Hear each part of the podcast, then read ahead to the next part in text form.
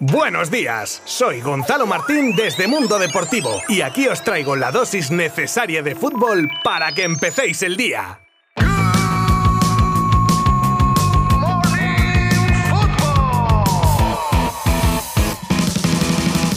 Empezamos, como no podía ser de otra manera, con nuestro pequeño resumen de los partidos de liga que se jugaron ayer y que nos dejaron los siguientes resultados. Alavés 1, Elche 0. Comenzó mandando el Elche, pero el Alavés se defendió con uñas y dientes y poco a poco le quitó la pelota a los ilicitanos que encajaban en el 47 mediante un córner que remataba a gol Loum, dando así la segunda victoria de la temporada a los de Calleja. Español 1, Athletic de Bilbao 1. Tablas en un partido en el que los bilbaínos fueron mejores a pesar de adelantarse de penalti el equipo local que tuvo en su portero el veterano Diego López al mejor de su equipo. Iñaki Williams empataba en el 52, resultado con el que terminaría el partido. Y otro empatito, en este caso a tres goles entre Villarreal y Cádiz. Los andaluces que llegaron a estar 1 a 3 en el marcador, pero se desinflaron en la segunda parte y lo acabaron pagando con el empate. Marcaron para el Villarreal Pau Torres, Boulayedia y el neerlandés Dan Juma. Y por parte del Cádiz el Choco Lozano que se marcaba un auténtico hat-trick, pero que no le sirvió a su equipo para asaltar el Estadio de la Cerámica.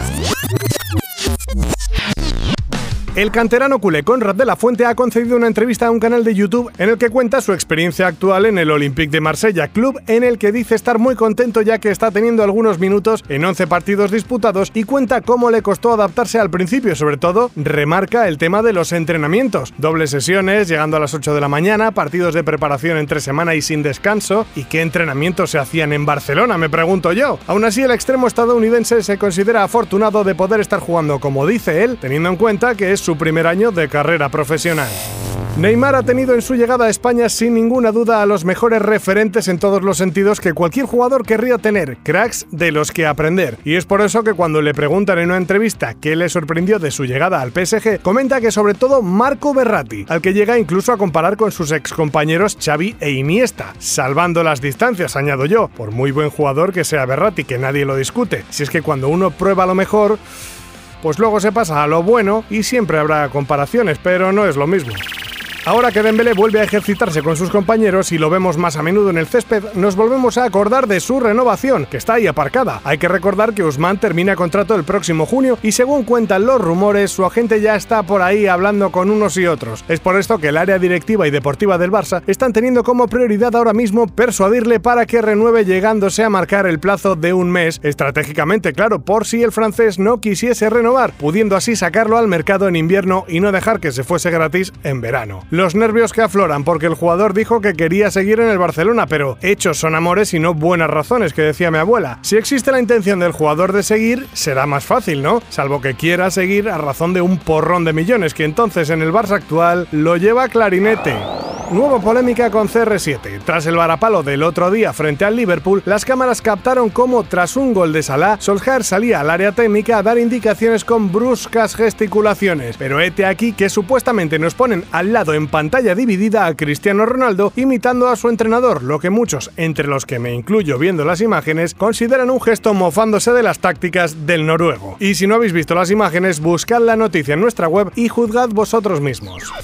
Hace unas semanas nos escandalizábamos con los lamentables insultos a una jugadora de los Asuna B y ahora casi que nos podemos escandalizar un poco más, ya que según las investigaciones policiales, esos auténticos borregos que profirieron insultos y amenazas resultan ser todos menores. Pero ¿cómo unos críos pueden soltar ese tipo de barbaridades por la boca? ¿Estamos locos o qué? Las diligencias realizadas ya han sido remitidas a la Fiscalía de Menores para que continúe con el procedimiento.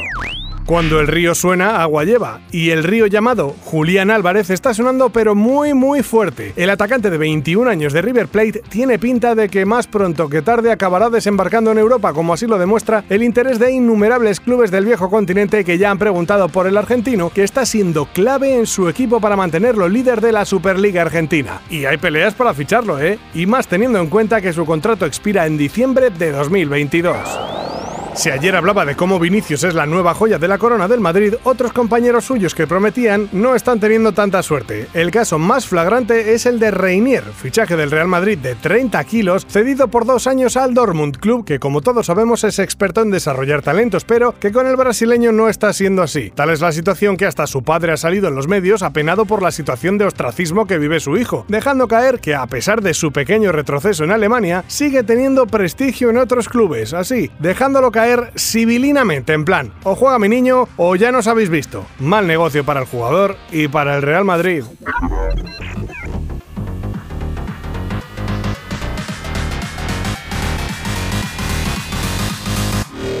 Pues lo voy a dejar ya por hoy. Espero que os hayan gustado las pildoritas futboleras que os he dejado y os recuerdo que tenemos nuevos partidos de liga y buenos partidos además. Abriendo el día el Rayo Barça a las 7 de la tarde, seguido del Mallorca Sevilla, del Betis Valencia y cerrando el Madrid contra Osasuna. Puede haber movimiento en la zona alta de la clasificación. Mañana os lo cuento. Suscribíos a Good Morning Football desde vuestra plataforma de streaming desde la que nos escuchéis, se agradece un montón y para cualquier otra información www.mundodeportivo.com nuestras redes sociales. Adiós. Mundo Deportivo te ha ofrecido Good Morning Football, la dosis necesaria de fútbol para comenzar el día.